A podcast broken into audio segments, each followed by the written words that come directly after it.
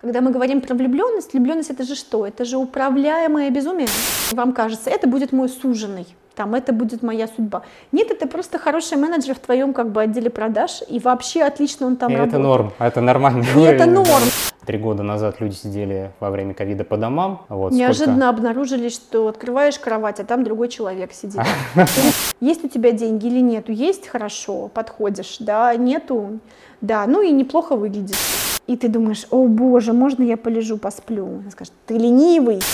Ну то есть что это за штука в социуме, где я делаю вот так? Что это вообще такое?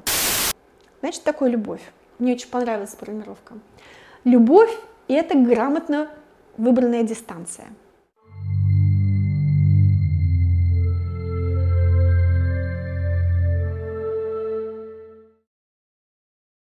Здравствуйте, друзья! Вы смотрите канал «Студия Синтез». А, это программа «Время человека». Сегодня у нас в студии в гостях а, врач-психотерапевт, телесно-двигательный терапевт, писательница и предприниматель, автор паблика «Жила-была девочка», очаровательная Аглая Датишидзе. Здравствуйте. Здравствуйте, Леонид. Аглая, к нам в студию именно на программу «Время человека» часто приходят психологи, философы и другие представители а, различных профессий, которые как-то работают с людьми. Вот. А, и когда мы задаем вопросы, что такое правильные человеческие отношения, особенно у психологов возникает вопрос, а существуют ли вообще эти правильные человеческие отношения? Вот. И могут, быть, могут ли быть вообще какие-то отношения правильными или неправильными? Ну, во-первых, мне приятно, что вы видите меня как кого-то, кого позвали, и кто-то, кто закрепился в этой профессии. А, возможно, мой ответ вас удивит или шокирует. Мне кажется, не существует здоровых отношений, не существует отношений из здорового состояния. Почему? Потому что а, если человек совершенно здоров, а, ему а, как-то совершенно как это такой круглый, у него ничего не болит, ничто ни за что не цепляется, то ему часть, довольно часто и самому хорошо. Ему всего достаточно. И он может практически не цепляться ни за кого, не зацепляться, и у, них, у него может не возникать отношений. Поэтому, когда вы говорите, что существуют ли здоровые отношения, у меня большой вопрос. И вот я думаю, что сейчас существует довольно много спекулятивных тем. Похудение женщин, бесконечно можно худеть женщин, да? здоровые отношения, опора на себя, которой, мне кажется, тоже не бывает, потому что мы опираемся друг на друга, и Изначально люди, когда выпадают в руки маме, они выпадают в чьи-то руки и не опираются на себя, да, и долгое время не опираются на себя. Я думаю, что любые отношения, несмотря на романтическое о них представление, они возникают под задачу. Ну вот, например, э, ваш канал «Синтез» э, захотел сделать передачу, да, и под эту передачу он позвал спикера, это я. И у угу. нас с вами в рамках этого часа есть отношения как а, ведущий и спикер. Это наши отношения под задачу. И я думаю, что многие отношения, они вот так устроены, да, например, а, у меня есть какой-то внутренний период жизненный, например, я хочу найти пару и рожать детей, или хочу понять, что это такое, или я, а, например, хочу, чтобы у меня был какой-то надежный соратник в моем а, деле, которое я люблю. Или мне хочется, чтобы у меня был какой-то человек, с которым я могу разделить свои идеи, и с которым я могу разделить, разделить душевный диалог. Или мне чисто телесно кто-то нужен. Или мне нужен кто-то социально, потому, потому, потому что я не выживаю один или одна социально. Да? И вот под эти вещи формируются отношения. И если все грамотно подобрано, то это могут быть весьма гармоничные отношения. И в этом месте вы будете у меня спрашивать, а как же вот это вот все, я встретил девушку полумесяцем бровь, влюбился или влюбилась в кого-то, и там со мной произошло и так далее.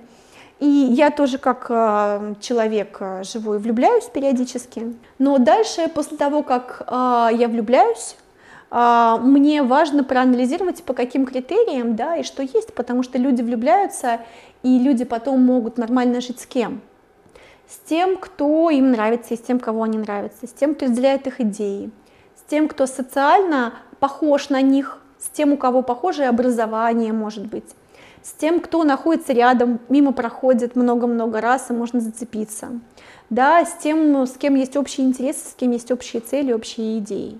И вот этих вещей может быть что сколько угодно. Даже, например, Бывают условно неправильные там, и нездоровые абьюзивные отношения. Я против насилия в любом виде. Но есть кто-то, кому важно почему-то быть в этих отношениях, и с точки зрения того, кто подвергается этому, с точки они как-то остаются, да, то есть для них на этом этапе жизни почему-то это кажется правильным. Потом они идут к терапевту, надеюсь, дай бог, и выясняется, что не очень, да, и как-то перестраивается все или распадается. Но даже в этот момент для них это почему-то правильно. Понятно, что э, точка влюбленности, которая происходит там между э, мужчиной и женщиной, то есть она э, как некоторая точка входа в то, что только может быть. То есть там, где уже на фоне этого может что-то возникнуть, а может и не возникнуть. Ну Они вот. могут разойтись. И я не, недавно читала какую-то статистику, я не помню. И по статистике в длинных отношениях на первом свидании муж и жена, которые живут уже потом долго-долго, друг другу не понравились. А, часто когда мы говорим про влюбленность, влюбленность это же что? Это же управляемое безумие. По а, сути, иногда, да. а иногда неуправляемое, да? То есть я встретил какой-то внутренний объект, который наконец я увидел там снаружи, и он стал моим, и вот я им обладаю, и так далее. То есть я не очень вижу реальность там. Угу. Поэтому когда мы говорим про очень-очень сильную влюбленность, а, и когда кто-то из моих друзей или я довольно сильно влюбляются, я довольно сильно за них тревожусь. После сильной влюбленности часто случается еще и сильное разочарование, когда с человеком приходится иметь дело непосредственно. Да, и дело не в том, что этот человек какой-то плохой, а дело в том, что он не такой, какого ты себе фантазировал. И мало того, когда эта влюбленность происходит, это, знаете, ну как быть в алкогольном пьянении. Ты выпил алкоголь, и ты не можешь в нем уже не быть, он уже внутри тебя, да, то есть ты можешь говорить, нет, все нормально, сейчас я сяду за руль, я буду себя контролировать, но невозможно, у тебя все разъезжается. Угу. Да, ну и мне кажется, разочарование это такой один из этапов отношений. И после разочарования можно посмотреть, а кто это. Не то, что я себе фантазировал, но тоже, в общем-то, и неплохо. Интересно, что само слово разочарование предполагает освобождение от чар. И тогда мы можем, возможно, увидеть человека в его реальном виде, так скажем. Да, ну вот знаете, еще я думаю о том, что многие люди ко мне приходят вот на терапию, это регулярно. А, звучит э, так запрос. Я с кем-то встречаюсь уже год, и я неожиданно обнаружил или обнаружила, что он или она это вообще не то, что я хотел, не то, что я фантазировал, как мне из него сделать то, что я хочу. Угу. А, потому что мне нужно это, это, это. А я тогда задаю вопрос, а вообще вы кто и что вы хотите, и, знаете ли вы себя, чтобы понять, кто вам нужен, чтобы сразу присматриваться к этому человеку. То есть сначала же важно посмотреться, и очень часто выясняется, что люди а, не присмотрелись, они схватили кого-то примерно похожего, а через год обнаруживают, разочаровываются.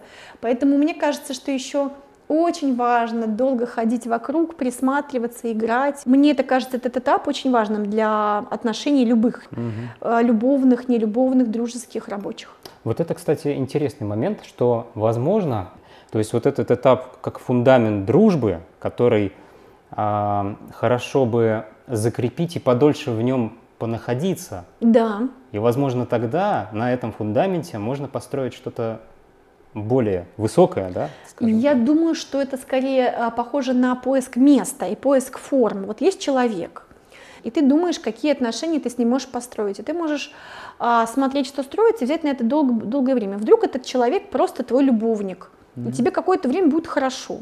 И ты будешь в хорошем настроении утром просыпаться. Хорошо? Хорошо. Я как человек после 40 думаю, что любой секс это победа вообще, абсолютно, да. И любое мое хорошее настроение это победа. Это уже вырванное это из по... жизни да, часть это... счастья. Ну, вырванное, не вырванное, это то, что меня больше интегрирует, да. Любое мое хорошее самочувствие, да, это победа. И если я знаю, как этого достичь в отношениях с кем-то, это победа. Вот, это, это очень большое мое завоевание. А вдруг этот человек друг, да? А вдруг этот человек, ты так думаешь, смотришь, встречаешься где-то и думаешь, мне он симпатичный, а потом думаешь, блин, а нам в компанию менеджера не хватает. Вот он такой прям, вот прямо в тему, да, здесь. Неожиданно выясняется, что это хорошо как коллега. А потом еще иногда бывает так, что человек меняет какую-то локацию в твоей жизни, вот он прям хорошо там. И вы эм, не натягиваете сову на глобус вместе, mm-hmm. да, то есть э, вам он нравится, и вам кажется, это будет мой суженый, там это будет моя судьба. Нет, это просто хороший менеджер в твоем как бы отделе продаж, и вообще отлично он там и работает. это норм, это нормальный И это норм, да, случае, это не про уровень, это про, про то, что вот как бы в этом месте он хорошо работает. Сейчас в современном мире, да, тема отношений в целом, то есть между людьми, да, она э, принимает, соответственно, очень разные, очень разные формы, вот, а, причем вылезает огромное количество проблем. Даже вот с этим притиранием и социальным контактом, особенно когда у нас там три года назад люди сидели э, во время ковида по домам, вот, Неожиданно сколько... обнаружили, что открываешь кровать, а там другой человек сидит. Или с ноутбуком лежит и работает. Или у тебя еще есть дети, которые учатся в гостиной, а там же ты работаешь. Это, это тяжело. А я думаю, это очень э, животрепещущий вопрос относительно того, как в современном информационном мире, а, во-первых, как-то попытаться хотя бы себя услышать, понять, вот, и как э, попытаться правильно взаимодействовать с э, вот, своим человеком, своим партнером, вообще, в принципе, с людьми. Вот опять же, когда мы говорим про правильно, вопрос в том, какие задачи, когда вы спрашиваете, что делать, я спрашиваю, какой, как, какая, у нас, какая у нас тема, какая у нас задача, да? Угу. В зависимости от того, какая задача, можно делать разные. Если наша задача отдохнуть, мы ложимся горизонтально и спим. Если наша задача убежать от тигра, мы бежим, да, и с одного и того же места под задачу можно разное делать. Вот. А когда мы говорим про, ну, как это условно, современных людей, современные отношения, я думаю, что, не знаю, еще сто лет назад, даже еще 50 лет назад, даже еще в 90-е годы, прошу прощения, да, отношения семейные были не тем, что есть сейчас, потому что, например, если мы берем историю развития общества, да, вот эти женщины, которые получали больше свободы, да, и мужчины, которые больше получали эмоциональной свободы, и с них немножко снималась ответственность. Соответственно, если раньше женщины больше выбирали мужчин по критерию финансовому, Угу. есть у тебя деньги или нету, есть хорошо, подходишь, да, нету, да, ну и неплохо выглядишь. Э, мужчины выбирают по, выбирали по возрасту, ну, она юная и красивая. Ну, соответственно, если она юная, у нее есть силы, красивая, значит, мы с ней можем завести детей. Вот. Ну и вот есть такая парочка, да, состоятельный мужчина постарше и девушка помоложе с красотой. Обменяли красоту на одно на другое. Ну, да? классический пример. Да, но если мы сейчас отъедем от Петербурга и от Москвы, отъедем на 100, 230 километров, 300 километров, мы увидим то же самое. Вот, но если мы, например, приедем в какой-то крупный город, э, европеизированный город, как Петербург, мы с вами в Петербурге, соответственно, мы увидим э, разные системы, да. Есть э, люди, которым, правда, для их социального выживания, чисто экономического выживания нужен кто-то, и правильные отношения для них один дома, а другой работает. И мы тогда видим какие-то такие патриархальные семьи. Сейчас есть такое патриархальное ну, всегда было движение, да, и мне окей, да, то есть это то, что, то, в чем они живут, и то, что для них работает, да. Есть, например, какая-то другая история, да, а, когда, например, я понимаю, что я эмоционально хочу быть с кем-то вместе, не справляюсь, тогда это другая история, да, я нахожу кого-то, кто мой душевный друг, и с кем, рядом с кем я могу эмоционально разместиться, да, это какой-то другой тип отношений, и они правильные. А, если, например, у меня с кем-то творческий союз, это третий тип отношений, да, или если я хочу выяснить какие-то социальные, а, если я хочу какие-то социальные задачи выполнить, а, например, я хочу родить детей, построить дом, посадить это свое дерево там или много деревьев и так далее. Но когда вы спрашиваете про проблемы, мне кажется, проблемы или сложности начинаются в том месте, когда у нас разные задачи. Угу. Вы просто хотите спокойно жить, например, а я хочу, чтобы у нас были достижения. И вроде бы у нас есть химия, да, и мы, соответственно, вместе занимаемся, но вы спокойно приходите домой, пьете свой чай э, из пакетика. А я говорю, как? Ну, нам нужно больше денег зарабатывать, чтобы пить китайский чай. А вы говорите, мне нормально из пакетика. Я говорю, ну как, ты же не соответствуешь моим, моим ожиданиям там. Вот. И в этом месте как будто бы мы из разных парадигм. Ну, да? мы движемся в разных направлениях, получается. Ну, а мы, может быть, движемся в одном направлении, то вы двигаетесь так, я двигаюсь вот так. Угу. Ну, то есть мы все умрем, и мы двигаемся в одном направлении, я, я думаю. Но а, в рамках этой дороги мы по-разному двигаемся, да, угу. не знаю, вы так двигаетесь, а я вот так. Вот, но я думаю, что вот это, и поэтому в этом месте важно как бы до входе договариваться. Да? Есть книжка, я забыл какого-то американского автора, и там есть э, фраза, она повторяет ее постоянно, о том, что нужно принимать партнера по номиналу, да, то есть э, ты не завышаешь его цену, ты понимаешь, кто этот человек. Угу. Вот. Дальше. Дальше я понимаю, что 21 век, в котором мы живем, да, сейчас 2023 год, он довольно нарциссичный, и нарциссическая травма, и нарциссическая идея возведены в, ну, куда, где, куда они могут быть только возведены вот в идеал, да. Кто такой человек с сильной нарциссической травмой? Это как раз тот самый классический успешный человек. А, он может все там, сам, но у него еще контрзависимость, да, соответственно, он еще, похоже, ему довольно сложно было в отношениях с родителями, и он поэтому может все сам. Потому что вместе с кем-то ему сложно, тяжело, он не умеет, или ему было больно и так далее. Он довольно успешен, и желательно успешнее, чем все остальные. Если он довольно успешен, красив и так далее, ему нужно, чтобы его партнер или партнерша были такими же, соответствующими. Да. Ну, а как только они не соответствуют, значит, испортился партнер, надо искать другого партнера. И плюс еще нужно достигать, поэтому жизнь ускоряется с каждым, с каждым шагом. Ну, то есть ускоряется, ускоряется. И поскольку довольно сложно быть на обычном уровне, и это вызывает тревогу и падение самооценки, нужно постоянно достигать, и как только ты достиг э, сегодня, завтра нужно придумать новый проект, чтобы еще больше, да, и стащить, стащить свои надпочечники, короче, в общем, нужно стимулировать себя, то в этом месте довольно сложно оказываться в отношениях, потому что если я идеальный, а она не очень, то как я буду с ней такой идеальной, это же уронит мою, мою самооценку, если она так устроена. Если я ускоряюсь, то мне все время придется торопить своего партнера. Или он будет торопить меня, либо мы будем конкурировать постоянно, мы будем приходить и постоянно конкурировать. Кому-то так окей, кому-то сложно, потому что когда ты приходишь домой, хочется, чтобы там был тыл, угу. а приходит твой партнер и говорит, так, а ты сегодня сколько, а ты сегодня как?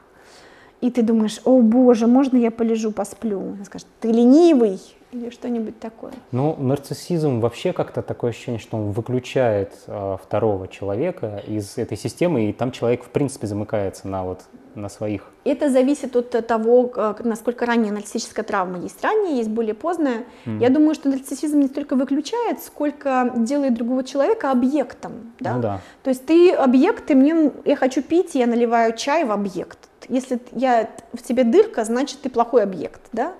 Мне нужны деньги, я прихожу к тебе, говорю, дай, да, ты объект, банкомат, да, вот угу. какая-то такая история. Вот, мне нужен статус, я прихожу и говорю, дай, да, я с тобой ради твоего статуса, где твой статус, давай, давай. Вот. Бывает же много разных форматов нарциссических, да, либо я и другие, да, либо я такой бедный и другие, я на них молюсь там. Но там невозможно горизонталь. Угу. Вот, то есть э, хорошо бы выйти на горизонталь, но если, для того, чтобы выйти на горизонталь, придется признать свою уязвимость. Ну, а у нас век каких-то супер э, героических неуязвимых людей, все еще почему-то. Даже когда блогеры говорят, я обычный человек, а тут такие, значит, брюлики, тут такие ногти, ну, конечно, понятное дело. Вот, а, и придется включить уязвимость и как-то обделаться при другом человеке, это не так-то просто. И на горизонтали еще может появиться нежность. А нежность, когда я вижу другого в его уязвимости, и в этой уязвимости он а, ну, как-то я это могу, и значит, я тоже могу расслабиться, и мы вместе можем быть в этом вот моменте. вы как психотерапевт, скажите, почему люди этого так боятся? Ну, вот точка уязвимости, точка, соответственно, перехода на нежность и так далее, да, вот эти вещи. Ну, видите, для меня похоже, похоже, знаете, когда у меня спрашивают, вы замужем, я говорю, нет. А у меня говорят, как так? А я говорю, я состою в большом количестве довольно близких разных отношений. У меня там есть друзья, у меня есть там любовь, всякое такое но а, я, я как человек состою в довольно большом количестве довольно длинных близких отношений. И это значит, что для меня, как для человека, видимо, не составляет труда все-таки обделаться при другом человеке и как-то перейти на, угу. а, как это, все-таки оказаться в этой, в этой горизонтали.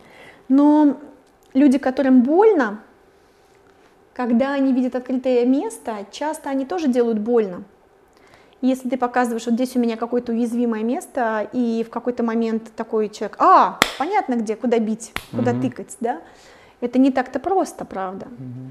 А еще я думаю, что вот это признать свою человеческую природу и свою какую-то часть уязвимости, это довольно больно, потому что в этот момент ты или мы признаем свои ограничения.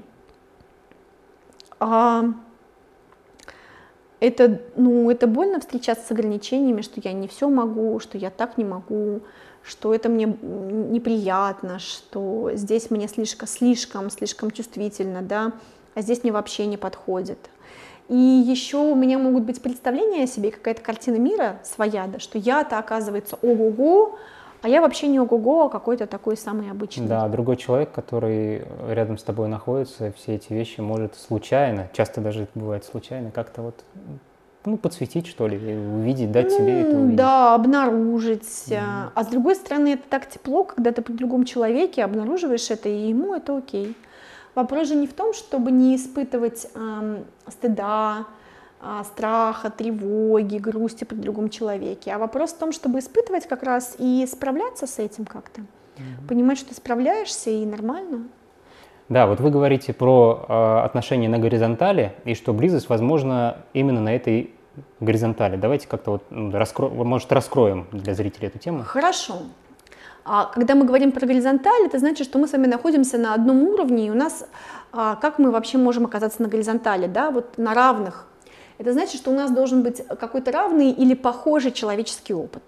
Вот, например, мы, мы знаем на данный момент, что на данный момент у меня есть один ребенок, у вас на данный момент нет детей, но я вам их желаю, это прикольный опыт.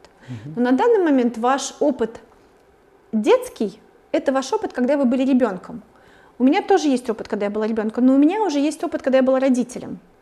Но для вас, получается, я как бы, чтобы быть с вами на горизонтали, я могу использовать только свой детский опыт потому что у вас нет родительского опыта, и вы не можете мне говорить, да, да, эти дети, не спать ночами и так далее, да, потому что у вас этого в опыте нет. Но когда это у вас будет в опыте, то мы сможем и в этом месте тоже быть на горизонтали. Да, мы можем э, взаимодействовать в этой точке, э, когда только есть именно прожитый человеческий опыт. А если такой опыт, скажем так, точнее, есть ли что-то более общее, что как бы выводит нас из ролей, да, и делает нас а, равными, в принципе, по какому-то критерию более ну, я думаю, что все равно... Высшему, там, человек-человек. Ну, ну человек-человек. Но человек-человек это что за человек? Ну, смотрите, угу. есть только что рожденный человек, есть умирающий человек, это два человека, да, и они могут видеть друг друга, один только входит в жизнь, другой уходит из жизни, да, и относительно жизни они равны, например. Ну вот, когда вы говорите, что есть какая-то близость вне ролей, расскажу вам байку. Угу. В общем, у нас есть семейный лагерь, и там встречаются дети из разных-разных мест, и в частности из разных слоев. И вот встречались дети, и там была какая-то потрясающая... Две недели они провели, они тусовались вместе, у них прям была на пятерых какая-то безумно прекрасная компания. Там был мальчик из Москвы, а, там была девочка из Петербурга, и там было несколько еще детей, и один, э, одна девочка была из какого-то какого-то дальнего захолустного города. И дальше они так друг друга все как друзей полюбили, что решили они встретиться в конце лета, а, приехать. Одна девочка приехала на поезде откуда-то, мальчик прилетел из Москвы там и так далее. И вот они решили собраться в одном доме. И там выяснилось, что эта любовь не работает так. Угу. Потому что в этом лагере у них были искусственно созданы для всех равные условия. Они там жили все в палатках, они делали одно и то же. И был относительно чего-то, да. да, это был контекст. А потом выясняется, что у мальчика а, из Москвы, мальчик из Москвы вообще мальчик-мажор. Они встретились в чем-то частном доме, а девочка из а, захолустья, ну там они на последние деньги наскребли родители, там, не знаю, на билет денег, да, и дальше они даже не могут вместе куда-то поехать, потому что у нее этих денег нет, и он никогда не видел такого дома, и он учится в какой-то обычной школе, и, соответственно, может быть, эмоционально они друг другу соответствуют, но по эм, контексту нет. И это реальная история, и, и это история, которая показала, как это распадается – потому что всегда есть какой-то внешний скрепляющий контекст. может быть, где-то как души, как э, сущности человеческие на каком-то потрясающем тренинге, э, не знаю, там э, эзотерика, психология, тантра, мы встречаемся и мы видим друг друга. Это да. Но потом, но тренинг это искусственно созданное место, а потом мы все уходим, один садится в метро, другой садится на Майбах, и это две разные реальности все равно. И эти реальности срастить, скрестить, ну, нужно много, много сил. Мы этот вопрос поднимали на своих э, других программах, что на самом деле общество, в принципе, существует по по иерархическому принципу в любом случае. То есть иерархия выстраивается сама по себе, как, как, как начинает существовать общество. Ну, смотрите, зачем вот. нужна иерархия? Вы знаете зачем? У меня есть предположение, но... Ну, расскажите. Ну, для того, чтобы все как минимум работало и, и, все, и все не разрушилось. Вот это основное. Для того, чтобы не было постоянной борьбы за власть. Угу. Если а, есть иерархия, есть какая-то стержень, да, и есть кто-то, кто управляет, и тогда я понимаю, на каком я месте, что я могу, что я не могу. Если будет много-много равных, особенно там а, два и больше, постоянно будет борьба за власть. И тогда все погрязит в междуусобных войнах, и не будет никакого роста, движения, развития и так далее. Ну, дальше вы будете спрашивать, ну как же, а люди же будут вместе коллаборировать и так далее. Все равно будет выяснение, кто из нас равнее. Да нет, на самом деле эта точка зрения мне понятна, потому что мы-то растем за счет того, что угу. есть другие люди, которые выше нас. И вот происходит вот такая некоторая... Да, или мы есть с каким-то товарищем, движение. с которым мы все время бежим и так далее. Но угу. я знаю, что есть бирюзовые организации, которые органи... Э, существуют по неиерархическому признаку и так далее. И я однажды разговаривала с э, художницей. Организация, в которой 20 человек и все равны решила сделать логотип, где будут учтены мнения всех 20 человек. Вот вы уже смеете. И она говорит, знаете, я что-нибудь нарисую, а потом через 20 дней ко мне приходят правки. Мы хотим, чтобы был журавль красивая, зелененькая, а, пахла мамой и фрикадельки. Ну вот что-то типа того, да, как бы и все это должно быть на нашем логотипе. Это, это сложная задача. Когда я ездила в биологические экспедиции, нам наш лабораторный шеф говорил, давайте не будем устраивать бардак и демократию. Да, все должно, все должно работать. Да, но и тогда вот в каких-то местах могут быть горизонтальные моменты советовать, совещания, но потом, когда принимается решение, решает кто-то один или там несколько людей, но не все. Это мы с вами говорим о том, почему невозможно всеобщее равенство все, всеобщее равенство именно здесь, э, в обществе, да. Если мы затрагиваем идею Бога, да, как, не, да. как, как что-то, что вот уравнивает, и что каждый человек есть душа, тогда да. в целом вот равенство на этом уровне, наверное, как раз в этом, в это, на этом уровне, возможно. да, и я совершенно согласна, но для меня это абстрактный уровень. И в данной ситуации я как душа могу быть равна, и я согласна, что я равна, и не сильно лучше или хуже, мы все одинаковые из одного и того же теста. Но дальше, когда мы идем и говорим про наши задачи и наши действия, как только начинаются действия, начинаются различия. Угу. Ну, например, вы пьете воду, вернее, вы ее не пьете, да? а я пью чай горячий из пакетика. И мы с вами две души, но мы делаем разные действия, несмотря на то, что мы равны. Ну вот. да, мы и говорим разные слова, то есть уже со слов начинается... Вот, и у нас с вами разный опыт, разный да. возраст, и, короче, все разное, и в этом месте хопа неожиданно все равно выясняется, что есть какая-то разность, и эта разность прекрасна, и за эту разность можно цепляться. Сейчас выяснится, что я, как это, против демократии. Я думаю, что есть места, где это хорошо работает. И есть места, где горизонтальные отношения хорошо работают. А есть места, где они почему-то не работают или еще не работают, и кому-то приходится брать на себя эту ношу ответственности а вместе с ну, власти и ответственности. Вот. Ну и когда мы говорим про человеческие отношения, да, про вот эти близкие отношения, я думаю, что все равно есть э, где-то двое равных людей договорились. Например, вот у мамы абсолютная власть на кухне. Все, кто пришел на кухню, пришли к маме в гости. А у папы, например, абсолютная власть в гараже. Там, мама не знает, где там что лежит. Но это примитив, но тем не менее, да. А вот, например, за эту часть отвечаю я. Мы так решили, за эту часть я. А через несколько лет мы сели и передоговорились. Например, теперь ты стала заниматься, зарабатывать больше, а я зарабатываю меньше, теперь мы передоговариваемся. У меня есть знакомая пара, которая переженивается каждые три года и перезаключает свой брачный договор. У нас был психолог, она тоже рассказывала, что у нее есть такая пара. Может быть, это одни и те же люди. Ну, возможно, это какая-то... А может быть, это практика, кстати. Да, такая. просто ну, как бы давайте, пожен... давайте поженимся. У меня одна знакомая, я ей сказала, она говорит, я тоже предложила своему мужу пожениться еще раз. И он мне отказал. Я не, говорит, я не хочу на тебе жениться, говорит он. И так она осталась в этом месте. И с этого началось много диалога между ними, потому что, подожди, как-то ты не хочешь сам на мне жениться. Они 25 лет женаты.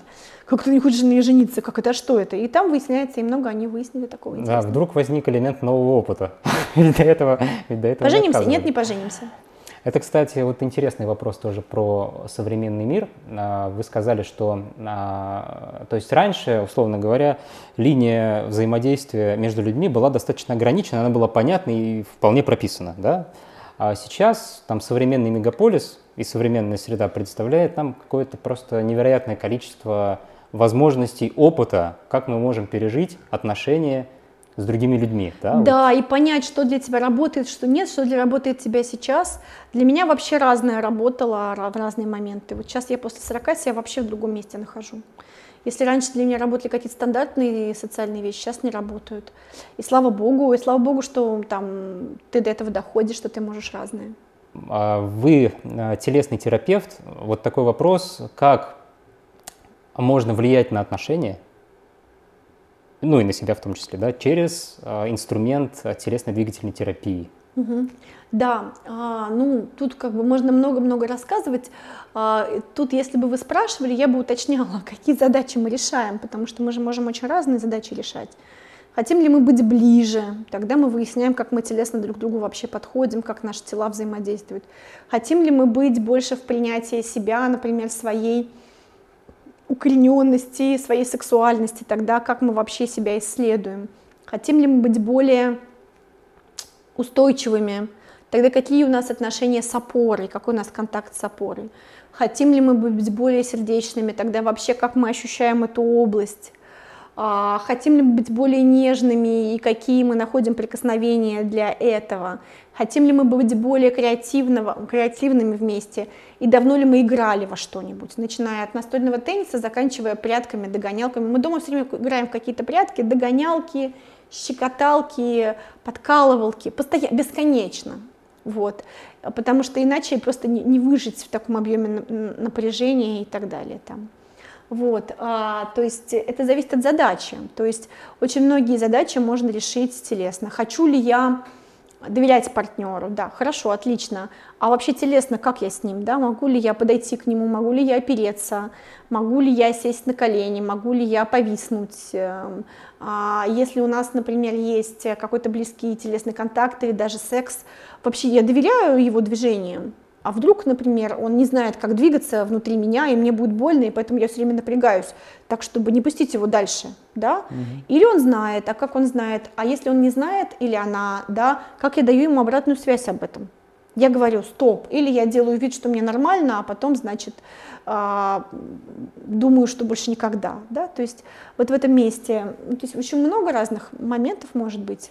То есть это тело а, как некоторый индикатор того, а, как отношения можно, в принципе, выстраивать и на каком уровне они находятся. Можно это вот сказать таким образом, да? Что... Ну да, да. На каким уровне э, и индикатор, и еще тело как место, внутри которого я живу, угу. да, то есть и не у моего разума есть тело, у моего тела есть там как бы я душа, у которой не тело, у которой есть душа, я душа, у которой есть тело, да, и я в нем живу, я в нем как-то развиваюсь, и укореняюсь как-то.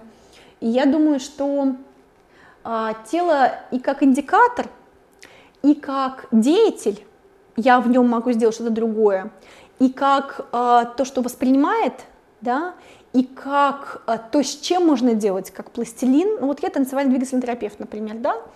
Танец — это то, внутри чего я нахожусь, это мой процесс. Танец — это то, что получается в итоге как результат.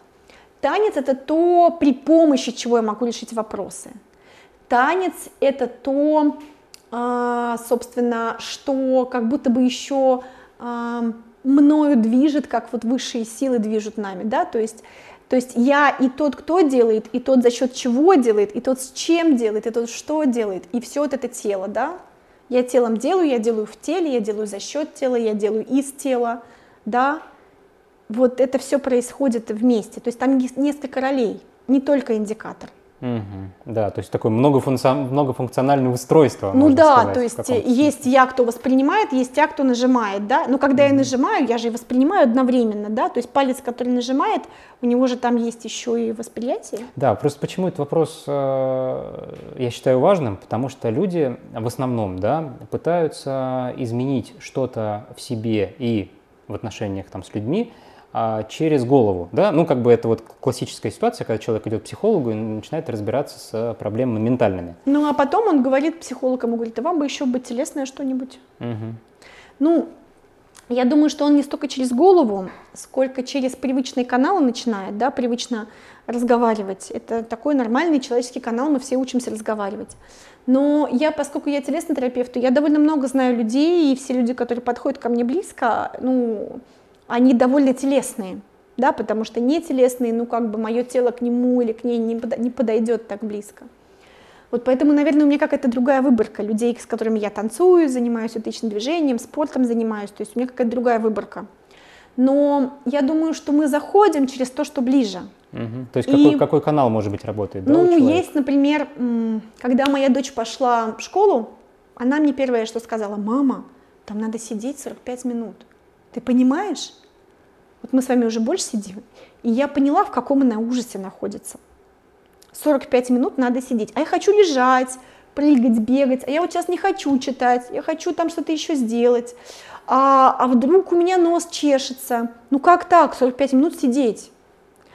И я понимаю, что так устроен социум, что нужны люди такие вписанные в круг, в квадрат, там, не знаю, в прямоугольник. Ну, да чтобы они были да, понятными. Чтобы они были вертикальные, горизонтальные, даже диагональные редко бывает в нашей жизни, да, то есть я горизонтально сплю, вертикально иду, под углом сижу, веду машину, да, там и так далее, да, угу. то есть э, никаких э, объемов моя работа в теле, моя жизнь в теле и моя жизнь в социальном теле не предполагает, да, ну то есть что это за штука в социуме, где я делаю вот так, что это вообще такое? Ну, диагональ, рука-нога. Это, наверное, я банку достаю, не знаю, там, с верхней полки. Ну, наверное, у этого есть какая-то функция и задача. Ну, да, да но сделать. их довольно мало, потому угу. что обычно я это делаю как-то вот так или все на уровне глаз. И в итоге мой объем мой объем движения сокращается. Угу. И также сокращается объем моего сознания. Я могу вот так и так. Да? То есть мое сознание отформатировано. Но если неожиданно появляется в моем движении диагональ, круг, спираль и так далее, в моем мозге тоже а, образуются другие связи. И уже на своего партнера я могу посмотреть по-другому, на свою жизнь по-другому. Вот. И а, когда мы говорим про детей, мы их сначала из тела, ну, социум их вынимает из тела, ну, тех, которые не остались там спортсменами или кем-то еще, хотя спортсмены часто тоже довольно сильно отключены от своего тела, и танцовщики. А потом он приходит и говорит, я пытаюсь через голову решить что-то, что не решается через голову и через какое-то время он обратно в тело возвращается. Ну, то есть, когда мы говорим про опытного психотерапевта, он все равно так или иначе, все, что он говорит, оно укоренено в его теле. Угу. То есть, э, если вы, вы видите человека, который говорит, но вы ему верите, и вы нутром понимаете, что он так, такой, что это правда, это значит, что то, что он говорит, имеет большой фундамент внутри его тела. Аглая, мы затронули много, на самом деле, интересных тем. Я да. даже, на самом деле, чувствую, что мы сейчас можем говорить на каждой из них очень много, вот, и вам много чего есть сказать. У нас есть э, классическая такая рубрика, вот можно зрителям что-то сказать вот в эту камеру на тему ну, человеческих отношений. На тему человеческих отношений, вы знаете, э, ну, довольно много я работаю с человеками и как терапевт, и как коллега, и как сотрудник, и как начальник, и как соавтор. И вы знаете, многие люди говорят о том, что без всех я такой спокойный, мне ничего не надо. Появляются люди, и мне чего-то надо. А, и вот я думаю о том, что когда вокруг появляются люди, у нас появляются чувства – Мы чего-то от них хотим, мы злимся, они ушли, мы грустим, а, они сказали, у, нам страшно, а, мы узнали что-то новое, нам радостно, они принесли что-то прикольное, нам интересно, они сказали, послушай, и мы удивились. И вот как будто бы наличие других людей, оно делает довольно сильно живыми нас. И вот это вот э, в них бесценно. То есть другие люди часто бесят, но то, что мы бесимся, это делает нас живыми тоже. И вот в этом есть ценность э, наличия других людей. Но важно их не передозировать. Потому что хорошо, когда есть другие люди, они вызывают чувства, а потом хорошо, когда их нет, и ты смакуешь, перевариваешь и находишься в таком своем рефракторном периоде, в котором тебе спокойно, ты отдыхаешь, а потом готов опять быть с кем-то вместе. То есть, когда мы говорим про любовь, а, тут должно было это слово прозвучать. Значит, такое любовь? Мне очень понравилась формулировка. Любовь – это грамотно выбранная дистанция. Любовь – это грамотно выбранная дистанция между нами. Мне кажется, это очень, очень хорошо. Да, это очень хорошо. Спасибо, друзья. У нас сегодня была в студии Аглая Датишидзе. Очень получился интересный живой разговор. Увидимся.